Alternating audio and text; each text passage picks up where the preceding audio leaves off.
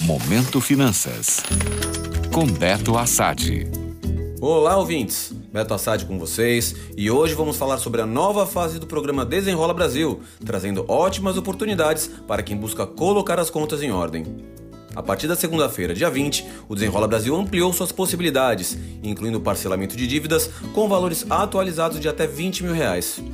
Isso significa que agora, se você tem dívidas nessa faixa, tem uma chance incrível de colocar as finanças nos trilhos.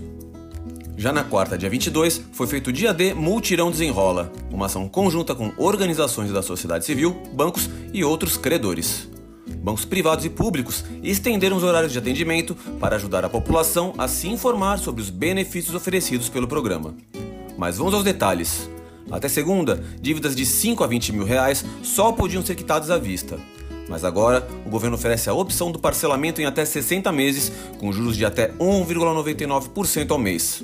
E não é só isso. Os credores estão oferecendo descontos que podem chegar a 99% do valor total. Em média, esses descontos giram em torno de 83% e as operações são isentas de IOF. A iniciativa permite a renegociação de dívidas sem entrada imediata e você ainda pode usar a primeira parcela do 13º para começar a quitar os débitos a partir de dois meses, já em 2024. Desde o lançamento, em 9 de outubro, o Desenrola Brasil já ajudou mais de 2,7 milhões de brasileiros, renegociando mais de 20 bilhões de reais em dívidas.